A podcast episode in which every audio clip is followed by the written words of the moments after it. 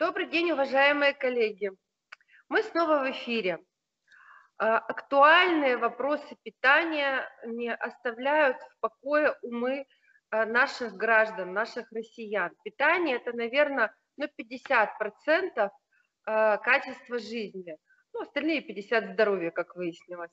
Мясо или рыба – вот в чем вопрос. Это та тема, которую мы сегодня с уважаемым Дмитрием Аркадьевичем будем с вами обсуждать. Итак, у нас в эфире э, всем известный, э, известный на всю страну, если вы его не видели, наблюдайте, знакомьтесь, Дмитрий Аркадьевич Еделев, доктор медицинских, экономических наук, президент национального проекта «Здоровье нации», известная медиафигура в области питания, диетолог, список еще на три абзаца. Дмитрий Аркадьевич, здравствуйте. Здравствуйте, уважаемая Юлия Владимировна. Засмущали, сразу могу сказать, но ту тему, которую вы предложили для обсуждения, на самом деле очень важна. И в свое время я хочу напомнить, что в Советском Союзе вводили даже специальный рыбный день, чтобы население приучить потреблять рыбу.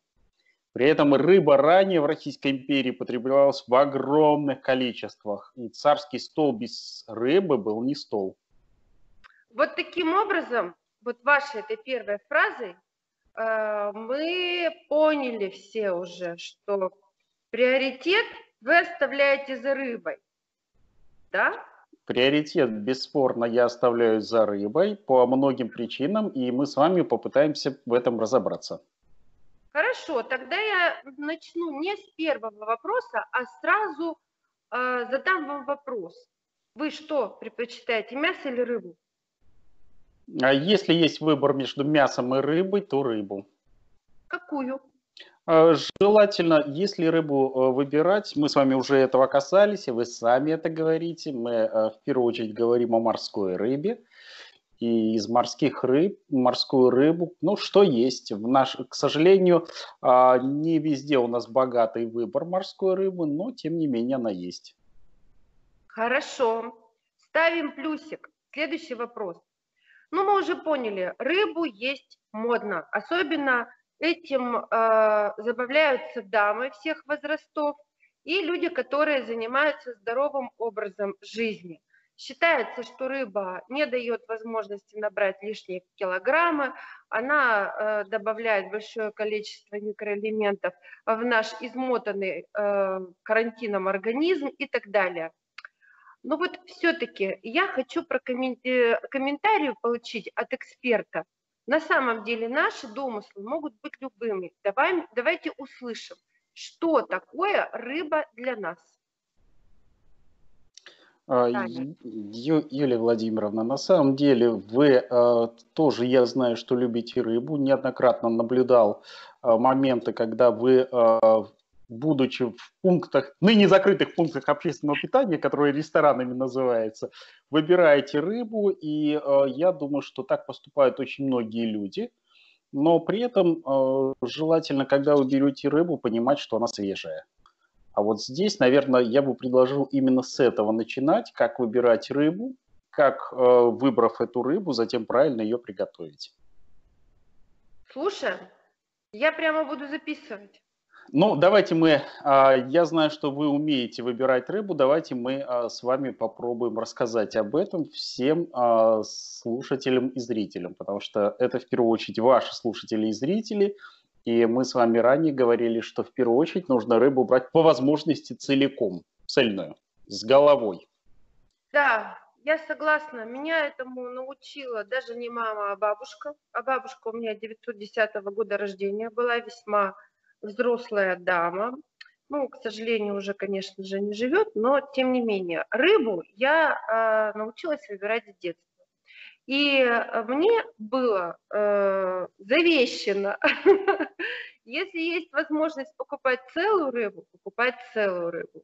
И в обязательном порядке смотреть жабры, они должны быть красными, смотреть рыбе в глаза, что они говорят, по глазам можно многое сказать, смотреть целостность э, кожного покрова, и если рыба заморожена, то нужно э, четко понимать, размороженный это продукт или не размороженный, потому что очень часто в замороженных продуктах, мы знаем, попадают не очень качественные рыба, она бывает неоднократно, многократно разморожена и заморожена, может и не до конца разморожена, но чуть-чуть подразморожена.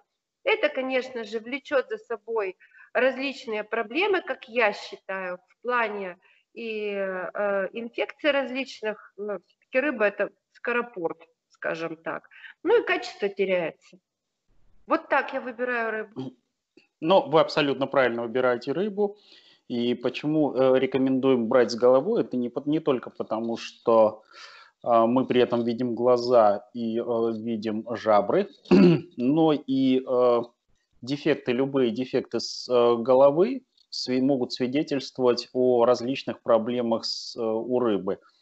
Э, то есть голова должна быть симметричной, симметричной, а это первое. Второе, вы абсолютно правы, что глаза должны быть прозрачные, по возможности не налитые кровью, а тем более не пожелтевшие, загноившиеся. А, конечно, вы абсолютно правы, что нужно смотреть жабры. Жабры должны быть яркими. Дело в том, что там протекает кровь, и а, если жабры начинают терять цвет, тускнеют. Если жабры, тем более на них появляется слизь, то это свидетельствует о том, что внутри у рыбы все очень плохо. Вы абсолютно правы, что нужно смотреть в обязательном порядке кожные покровы. Дело в том, что рыба, а, у рыбы достаточно много а, различных паразитов, которые могут быть находиться в рыбе, и именно кожа покажет, есть ли паразиты. То есть цел, целостность а, чешуи, ее блеск, не, наруши, не нарушенные покровы свидетельствуют о неплохом качестве, что рыба все-таки была здоровой. Ну и, конечно, э, то, чем, чего вы также коснулись, если у вас есть возможность рыбу тихонечко пальчиком потрогать, посмотрите, э, насколько глубокая вмятина от коснувшейся его, ее пальца. И э, вообще в хороших условиях, если рыба содержалась, то после мясо должно быть эластичным, ну, то есть возвращаться в исходную. Хотя, при морож... если это мороженая рыба, мясо не возвращается в прежнее состояние, то есть эластичность снижена, но все-таки глубоко вдавленный палец навсегда не оставаться не должен. Это, это те признаки, ну и, конечно, посмотрите хвост, плавники, целостность и неповрежденность. Это те признаки, которые, по которым обычно выбирают рыбу. Дополнительно... Дополнительно, когда будете выбирать, если, у вас, если вы все-таки берете а, не целую, а, не а, целую рыбу, а некий кусок, смотрите, пожалуйста, на цвет рыбы, смотрите, пожалуйста, на цвет жирового слова, если он есть.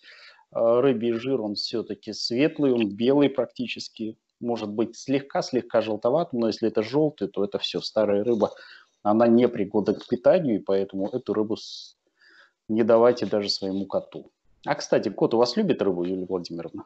Слушайте, мы вот в этот раз решили кота все-таки на э, питание сухой корм, потому что часто я езжу в командировки, ездила, не знаю, как сейчас мы будем ездить, но кот уже привык. Я покупаю хороший корм пока, но он у меня ворует выпечку ни мясо, ни рыбу. Он у меня прет с кухни конкретно выпечку. Блины, булочки, там всякие плюшки, которые я готовлю. В общем, он вот это вот очень любит. Значит, у меня по поводу рыбы следующий вопрос. Хорошо, рыба, а вот морепродукты. В глаза им посмотреть сложно. Жабер у них нет. Что, как выбирать морепродукты? Ну, если честно, Юлия Владимировна, я хотел бы напомнить, что наша страна – это не самая страна с точки зрения э, богатства морепродуктами. Все-таки э, морепродуктов у нас не так уж много добывается. Хотя сегодня, если вы будете в Крыму, обязательно попробуйте и крымских мидий, там появились в Крыму устрицы. Э,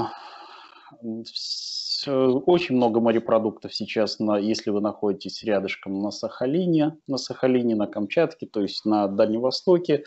Все морепродукты, которые находятся у нас во внутренних магазинах, ну, это чаще всего э, либо аквакультуры, либо морепродукты, которые достаточно длительно уже хранились. При этом, да. Понятно. Так вот, все-таки, если выбирать рыба или морепродукты, что в приоритете, рыба или морепродукты? Я, я, бы в приоритет, я бы в приоритет поставил все-таки рыбу. А это связано с тем, что, ну, давайте вот попробуем коснуться, э, какие, какого из морепродуктов э, мы бы коснулись с вашей точки зрения? То есть давайте мидии, любой. В Крыму мидии, давайте Будем рассматривать свой российский вариант. Ну, мидии и устрицы – это очень полезные на самом деле продукты. Э, хочу напомнить, что они очень богаты микроэлементами. Но у обоих этих э, продуктов есть… Я говорю сейчас о российских. Да, российских. да, да. Но я вам хочу напомнить, я извиняюсь за то, что сейчас скажу некоторые вещи достаточно жесткие. Я вам хочу напомнить, что самые э, крупные устрицы растут в тех местах, где самые больше всего ила. А если вы попробуете мидии в э, Венеции, то вы э, ощутите яркий, можете ощутить яркий аромат человеческих нечистот. Дело в том, что это все фильтрующие организмы, то есть они засасывают воду, засасывают воду, и из этой воды э, они получают уже все полезные элементы. Это если мы говорим о мидиях и устрицах. Именно поэтому из-за того, что они а, могут засасывать нечистоты, плюс достаточно много а, различных паразитов, которые в них находятся, и желание человека нередко поесть сырую а, устрицу может печально закончиться. Поэтому эти продукты не являются так называемыми кошерными и э, не рекомендованы в питании, например, в иудаизме, исламе ну, то есть это продукты не самые полезные, если это продукты, выращенные в ненадлежащих условиях. Плюс это все-таки продукты аквакультурные. Что касается устриц, они более капризны. А вот мидии сегодня это продукты, которые, особенно в центральной э, полосе России, это продукты, которые выращиваются, э, скажем так, в самых грязных реках э, азиатского континента. Вот так аккуратно скажу. Именно там, им, именно там они себя чувствуют наиболее комфортно. Кошмар, с докторами разговаривать нельзя. Хорошо, от экзотики хотя, не хотя, хотя по омега-3, по а, витаминам группы В, по витаминам А, Е, а, по железу, фосфору, калию, которые содержатся в э, морепродуктах, они являются бесспорно, если это хорошие качественные морепродукты, очень полезными. Единственное, я хотел бы вот какое, чего коснуться. Я бы хотел отдельно коснуться креветок.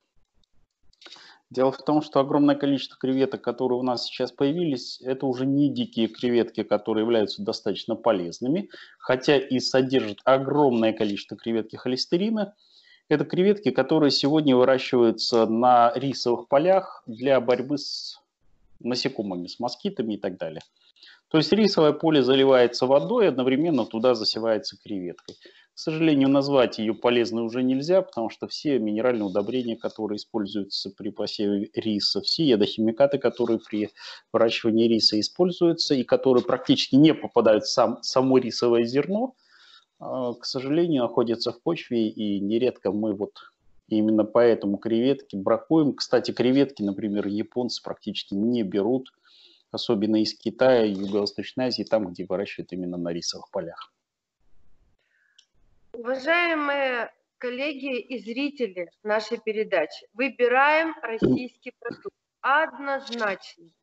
А вот чтобы окончательно поставить в точку, точку, что из рыбы мы едим, икра.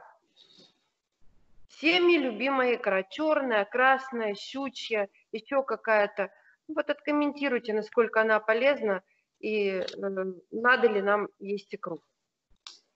Икра очень полезный продукт, это бесспорно. Икра э, в старые времена даже прописывалась в детском питании в обязательном, э, обязательном порядке, и врачи-педиатры давали, рекомендовали давать икру. Икра это же практически из икринки вырастает маленькая рыбка. Там содержится все то же самое, что есть в любой рыбе. Ну, то есть полный комплекс э, всех витаминов. Это и группа, это и А, и Е, и группа э, Б. Там йод, кальций, селен, калий, э, цинк. Ну, то есть там есть все.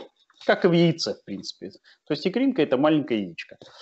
А, единственное – это рыбье яичко, естественно. А, единственная проблема – не забывайте, пожалуйста, что икра может быть достаточно аллергенна. То есть это аллергенные продукты, когда вы даете ребенку, не жадничайте, не кормите его большой столовой ложкой. Небольшая ложечка икры еще никому не повредила, но помните, что высокие, большое количество икры, съеденное за раз а, вместо а, овсяной каши, вполне может нанести непоправимый вред. Ну, мера, она всегда всем необходима и во всем. Это все понятно. Переходим к мясу. Два-три слова в защиту мяса. Отказываемся или нет? Я считаю, что человечество выросло на мясе. Э, человечество ест мясо, ело и будет есть, несмотря на то, что а, сегодня есть э, целое движение противников мяса. А, мясо – это жизненно, с моей точки зрения, жизненно необходимый продукт. Сколько – это второй вопрос – но без полноценных мясных аминокислот, содержащихся в мясе, без так называемых э, мясных белков, человечество не выживет и выжить не способно. Это первое. Второе, а, хочу напомнить, что человек, как всеядное животное, именно поэтому и завоевал мир, что человек ест все. Есть мясо, ест мясо, есть рыба, есть, ест рыбу. Нет мяса рыбы, грызет капустку. Поэтому а, мясо есть нужно, мясо а, это, ну давайте говорить честно, мы сами являемся большим куском мяса. Ну кто ну, большим, кто не очень большим. Мы сами, мы сами являемся большим куском мяса, и мы практически мясо, почему говорят, что мясо практически идеальная еда, а, мы едим то же самое, из чего мы состоим. Поэтому ну, мясо, мясо есть нужно, я, мясо есть можно, но про рыбу забывать нельзя ни в коем случае. Ну, китайцы говорят, мы то, что едим, да ведь?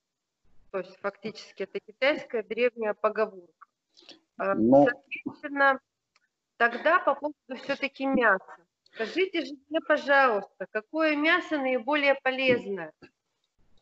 Мы с вами это тоже уже, Юлия Владимировна, говорили. Мы говорили о мясе птицы, мы говорили о светлом мясе по типу кролика.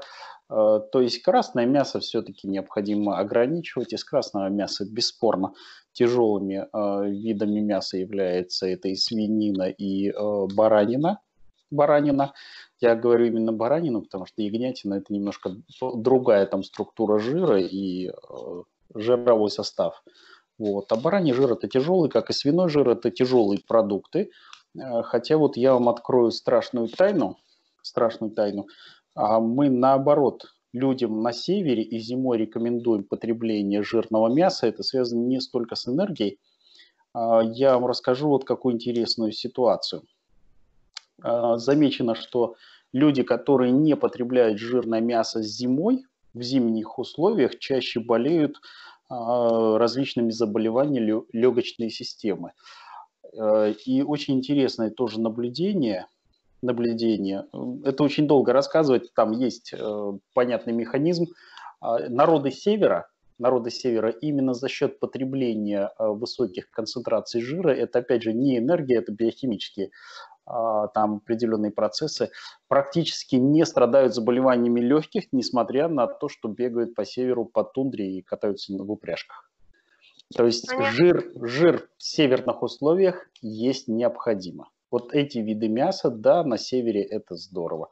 На севере нужно есть жир для защиты своих легких от холодного морозного воздуха. В обычных условиях жира тяжело употреблять, ну, наверное, уже не нужно. Да и по секрету скажу, у, считается, что у мужчин после 35 лет, когда начинают нарастать э, проблемы с э, кровеносными сосудами, жир нужно ограничивать, особенно вот такой животный. Пожалуйста, кролик, зайчики, выдра, утка, утка индейка, индейка да. в любых количествах. Ну, утку ну, единственное, срезаем, срезаем лишний утиный жир, все остальное угу. есть можно. Хорошо, по поводу жира, сала. Ну это же не свинина, хотя от свинины. Сало-то едят многие. Салом что делать? Будем есть? Нет? А, э, Владимировна, от того, что э, отрезав кусочек 10, 15, 20 грамм, ничего с человеком не произойдет. Хуже, когда кроме сала э, и алкоголя на столе ничего не стоит. Вот это страшный совершенно удар по печени, страшный удар по желудочно-кишечному тракту, страшнейший удар по сердечно-сосудистой системе. То есть немного можно, да? Немного. Все продукты в небольших количествах – это не яд. Как только количество продукта превышает э, допустимую норму, он превращается в яд. Хорошо. Тогда следующий вопрос. Соотношение в сбалансированном питании мясо-рыба для взрослого человека и для ребенка? Я считаю, что мясо-рыба идеальный, э, идеальный баланс один к одному. Угу. Это связано с тем, что а, а, рыба это такое же полноценное мясо, но которое гораздо быстрее усваивается, плюс имеет огромное преимущество перед мясом в своем микроэлементном составе, а также жирорастворимых витаминах. Особенно в рыбе содержится группа Э, жирных кислот, полиненасыщенных жирных кислот, называемая омега-3, что необходимо нам для нормальной работы сердечно-сосудистой системы.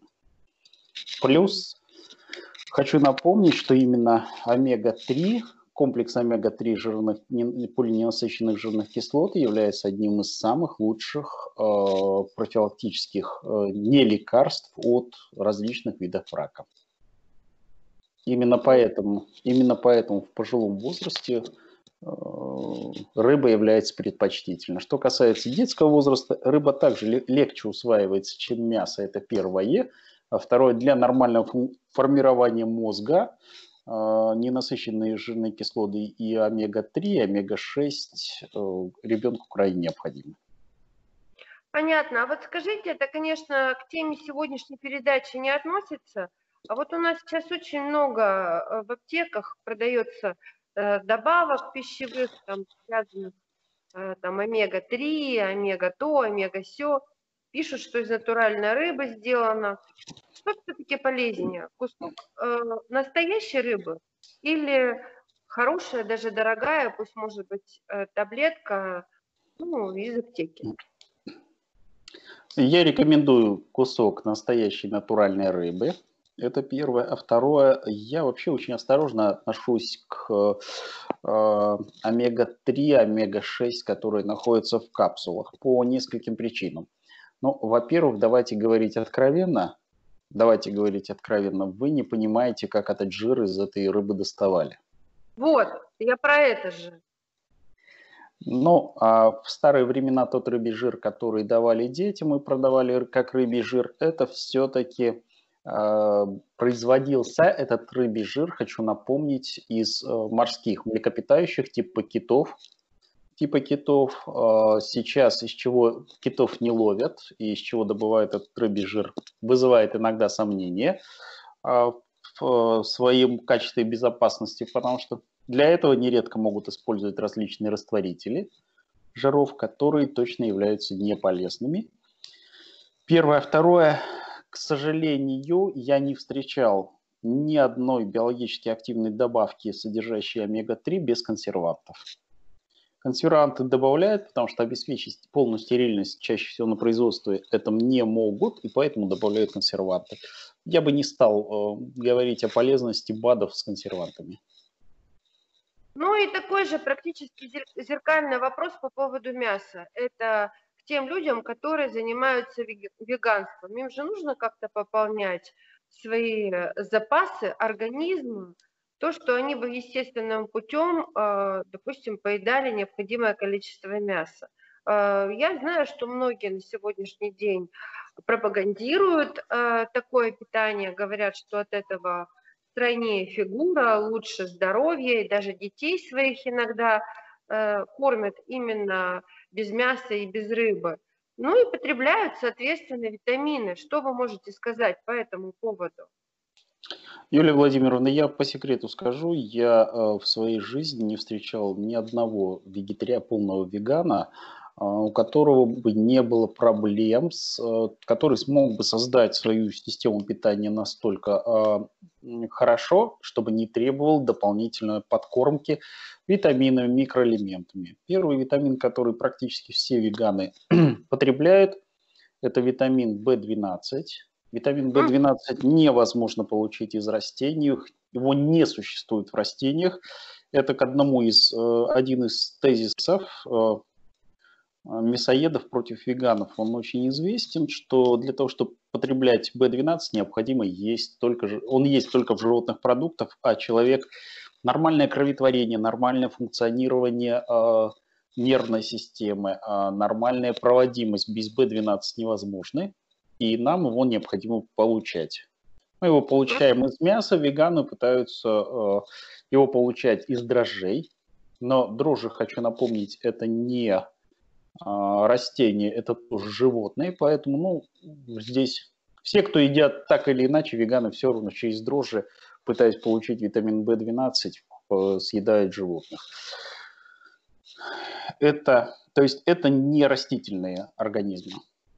Угу. Это первое. И второе, второе это, конечно, микроэлементы. Особенно сильный дефицит цинка, особенно сильный дефицит железа. А, это те э, вещества, которые также проще получать из э, кальций. Это те вещества, которые проще получать из мяса. Поэтому кормить детей, изначально понимая, что из-за дефицита B12 произойдут затем проблемы с нервной системой, как центральной, так и периферической. Из-за того, что они не докармливают детей, дети будут отставать в развитии. Но это, к сожалению, правда. Это есть очень большие скандинавские исследования, где раньше всех э, люди увлеклись веганством и столкнулись с тем, что э, дети существенно отставали в развитии от своих сверстников. Именно поэтому во многих странах принуждение детей к веганству, это принуждение является э, наказуемым преступлением. Я считаю, что это правильно. Ребенок вырастет, он сам уже потом решит после совершеннолетия, хочет он стать веганом, не хочет, это как бы его выбор. Ну, по крайней мере, у него сформируется нормальный организм, правильно? А, ну, сфор... организм. А там уже выбираешь, что хочешь, или таблетки жуй, или живи нормальной полноценной жизнью. Запоминаем, чего не хватает в питании э, веганов. Витамин В12, цинк, железо, еще что? Удоволь... Но удоволь... удовольствие это спор, это спорный тезис, э, потому что есть люди, которым действительно нравится э, вкус капусты, которые могут ее есть круглые сутки. Вот кому-то нравится мясо. Здесь о вкусах не, не поспоришь, это у каждого индивидуально, у каждого из нас свои рецепторы вкусовые. И кому-то мел, мел нравится, например, жевать. Тут сложно, говорить о вкусах. Это мы шутим. Значит, теперь следующий вопрос. Вот сейчас вопрос веса для всех – это, ну, наверное, топовая тема, потому что даже самые худые немножко поднабрали. И если не поднабрали, то, значит, они бегали по своим квартирам, отжимались, приседали для того, чтобы хоть как-то компенсировать отсутствие движения. Давайте посоветуем нашим э, слушателям и зрителям – что нужно есть для того, чтобы похудеть. Рыбу, мясо, в каком количестве, может быть, какой-то баланс, скажите, ну что вот лучше? А, Юлия Владимировна, человек это такое существо, которое называется еще всеядным. То есть мы есть можем все, что угодно. А, бесспорно, рыба предпочтительнее мяса при процессе похудения. А, это первая часть. Следующее, я хотел бы вам напомнить еще раз, что рыба содержит э, различные незаменимые жирные кислоты больших, в самых высоких концентрациях, в отличие от мяса, где их намного меньше особенно омега-3 жирной кислоты группа. Ну и, наконец, э, я хочу вам напомнить о том, что существуют даже такие диеты, которые э, так называемые белковые диеты для похудения, когда да. естся много белка, много белка, а рыба это практически тоже высокобелковый продукт, а, и не, ест, не потребляются углеводы. но все-таки я не очень люблю диеты э, вот такого характера, плана, да, добиваешься достаточно быстро э, похудения, но при этом мы видим огромное количество поломок здоровья, которые, если не сейчас, то через какое-то время э, скажутся, либо обострение заболеваний. Вот, поэтому я все-таки за обычное рациональное полноценное питание, единственное за снижение порций.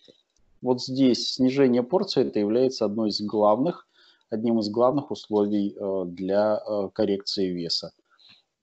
Посчитайте просто, не пытайтесь себе накладывать столько на, на глазок. Ну, это не трудно, ведь завести небольшие домашние весы. Я думаю, что у каждой хозяйки они на кухне как минимум есть. Если у кого-то нет, то я рекомендую все-таки завести домашние весы начиная с того, что вы можете взвешивать продукты питания при приготовлении особо вкусных рецептов, а есть рецепты, которые требуют не на глазок, а все-таки достаточно четкого взвешивания и закладки продуктов питания. И заканчивая тем, что вы сможете взвесить, сколько у вас на тарелке. Посчитайте. То есть фактически белковые диеты за, против, против.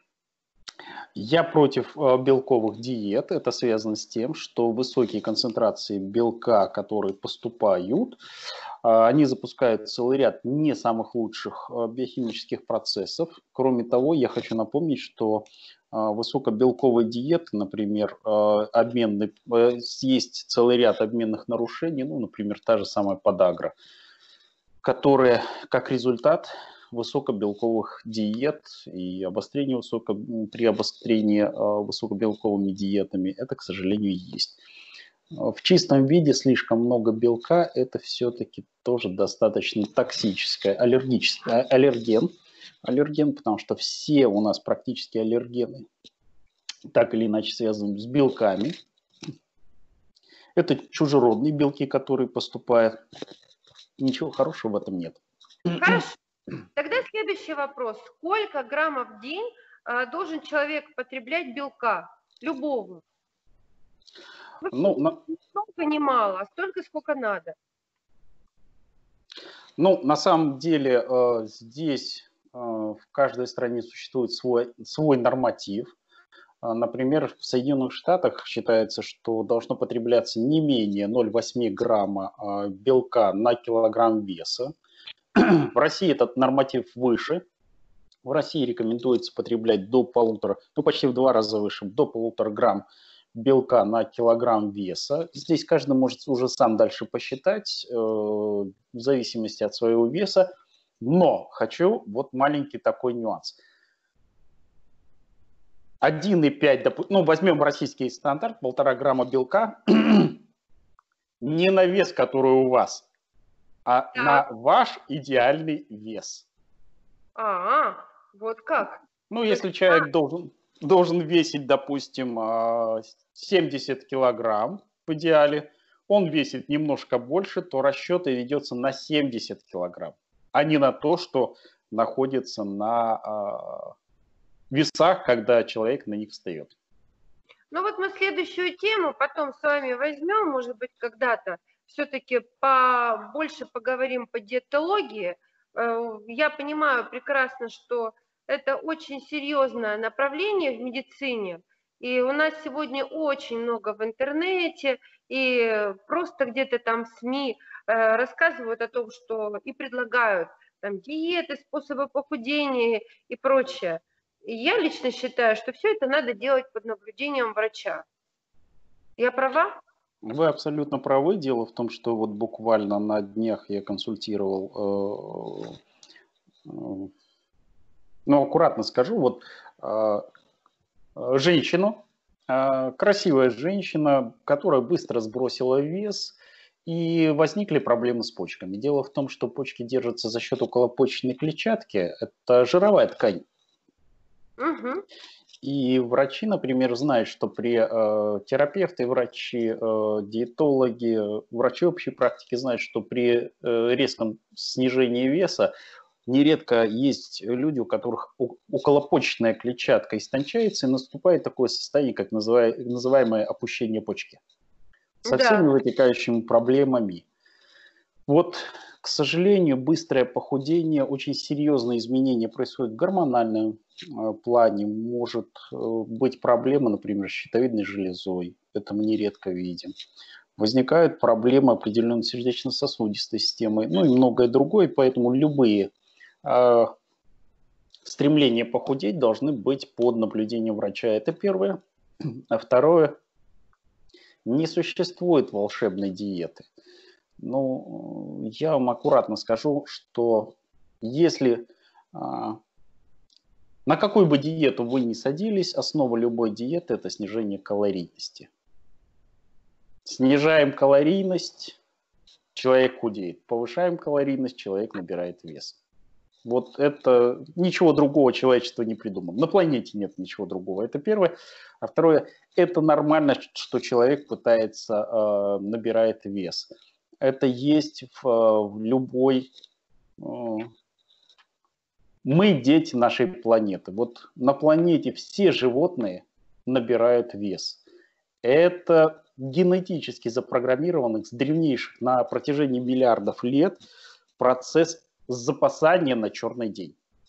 Нет людей, которые не запасают на черный день. Нет черепах, которые не запасают на черный день.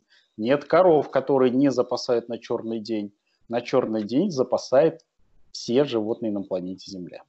Человечество в том числе. Понятно, естественно. Значит, тоже короткий вопрос, блиц вопрос. Это вот он нам поступил, этот вопрос. Соя, замена мяса. Соя не... Нет, соя не является заменой мяса. Хочу вам напомнить, что, э, во-первых, э, если мы касаемся сои, то э, там есть в сое целый ряд проблем. А, первая проблема, которая возникает а, с соей, это так называемые антипитательные вещества.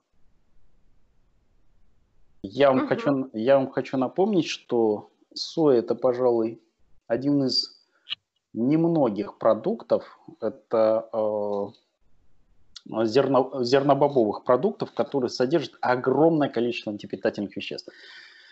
Соя это, это, это исторически сложилось, то есть генетически запрограммирован для того, чтобы сою особо не ели э, э, насекомые, не ели в больших количествах э, млекопитающие, не ели. Э, она вырабатывает антипитательные вещества, которые не позволяют э, перевариваться семенам сои, а мы едим семена сои. Поэтому это и есть проблема с этим. Понятно. Значит, еще у нас тут время потихонечку э, заканчивается. Тоже такой блиц вопрос.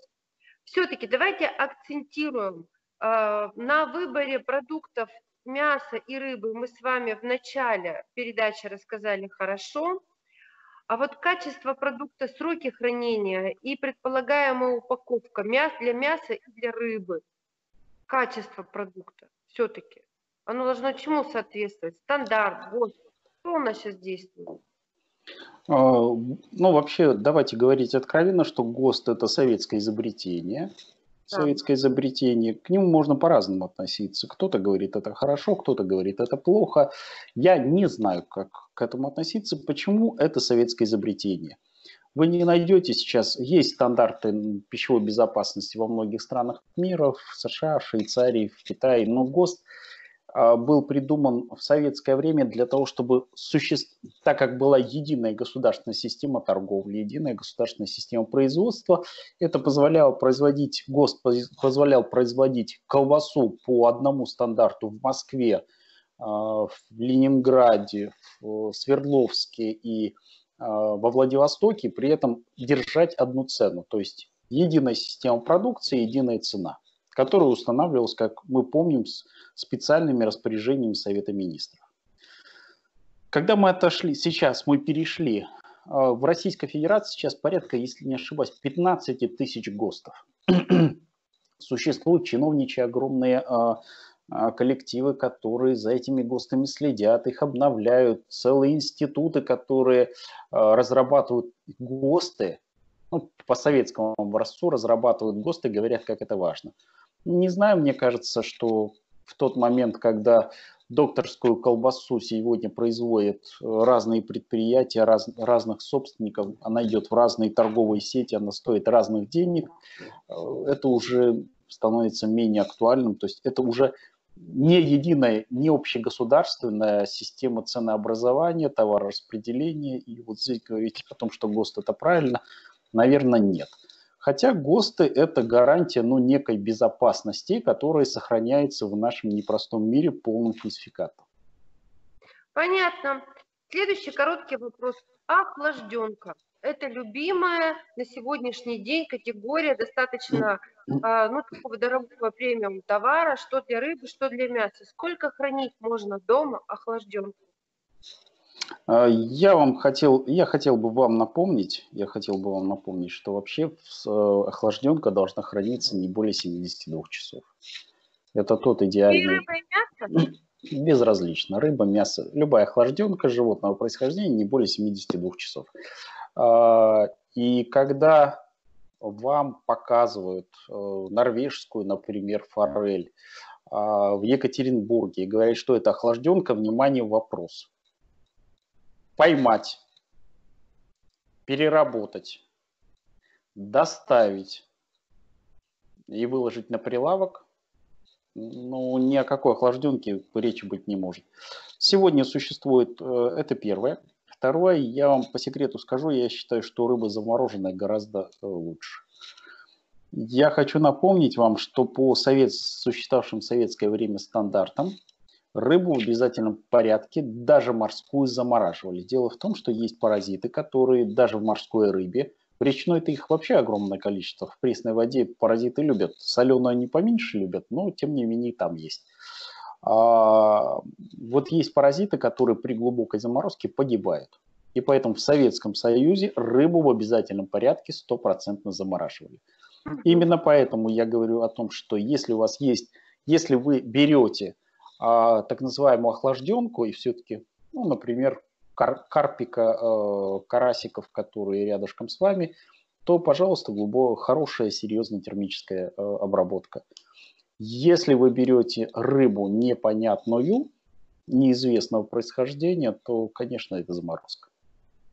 Понятно. Теперь по прошлой нашей с вами программе по поводу детей. Шестиразовое питание, да, это правильно. А, несколько вопросов поступило, ну не то, что несколько, там несколько групп вопросов, скажем так. Мы я, я, я, я не видел их, не видел их, но готов ответить. Вы видели, потому что к нам на сайт это поступило. По кисломолочке в день ребенку сколько? О, Юлия Владимировна, я, я, бы не, я бы не жадничал, я бы не жадничал, но хочу вам напомнить, что кисломолочный продукт вечером это очень полезно. Хорошо. Дел, дел, дело в том... Да. Еще раз? Так и писали с вами э, в аннотации. Да, да, да, да, да. Здесь, здесь у каждого, э, понимаете, в чем дело? Нет, нет как такового, что каждому ребенку вечером стакан кисломолочки. Ну, сколько он выпьет, пожалуйста. Ну, обычно дети э, кисломолочными, если это не сильно кислое, кисломолочные, то есть если это не двухнедельный кефир, то дети обычно с удовольствием пьют кисломолочный продукт. Я согласна. Э, у нас еще один такой вопрос, который мы выделили, потому что в целом те вопросы, которые а, поступили по этой передаче, они дублировали а, то, что у нас было сказано, и мы рекомендовали просто еще раз пересмотреть передачу. Но вот тот вопрос, который сейчас я вам задам, он на самом деле, на мой взгляд, как на, на взгляд мамы, крайне актуален. У нас некоторые есть родители, которые категорически против питания детей в школе. И они дают с собой различные продукты. В прошлом году, когда мы проводили э, конференцию межконгрессную э, на нашей площадке по безопасности, и э, вопросы, помните, Стас, мы делали как раз программу, мы прорабатывали безопасность питания детей в школе. Так вот, там э, преподаватели говорили о том, что э, в портфелях у детей находили колу, чипсы и прочие снеки, э, но только не ходить в школу, э, в школьную столовую.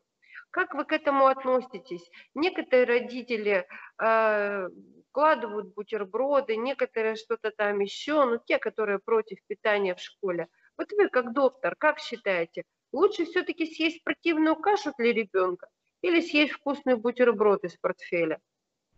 А, Юлия Владимировна, я вам открою страшную тайну. На самом деле э, горячее питание это существует не во всех странах мира. Например, э, американские школьники ходят в специальные ланчбоксы, даже есть название ланчбокс, специальные полимерные коробочки, в которых родители закладывают то, что они считают нужным.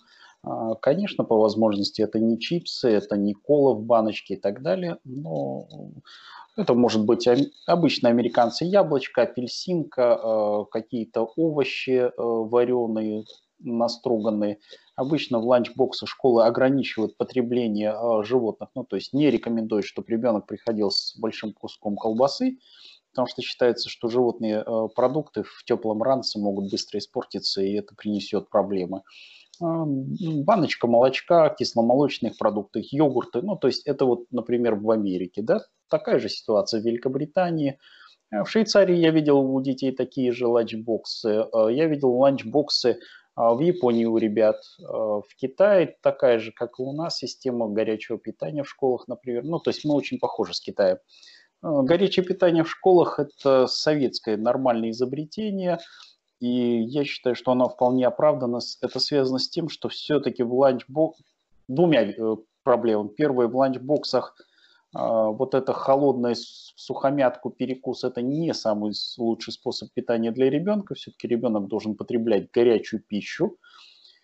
Это первое. И второе, это не всегда безопасно, потому что слишком долго находящаяся в, э, в ранце, в портфельчике э, еда может портиться.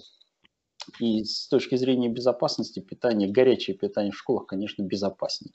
Но и с точки зрения пищеварения, горячее питание днем ребенку, я считаю, что обязательно должно поступать.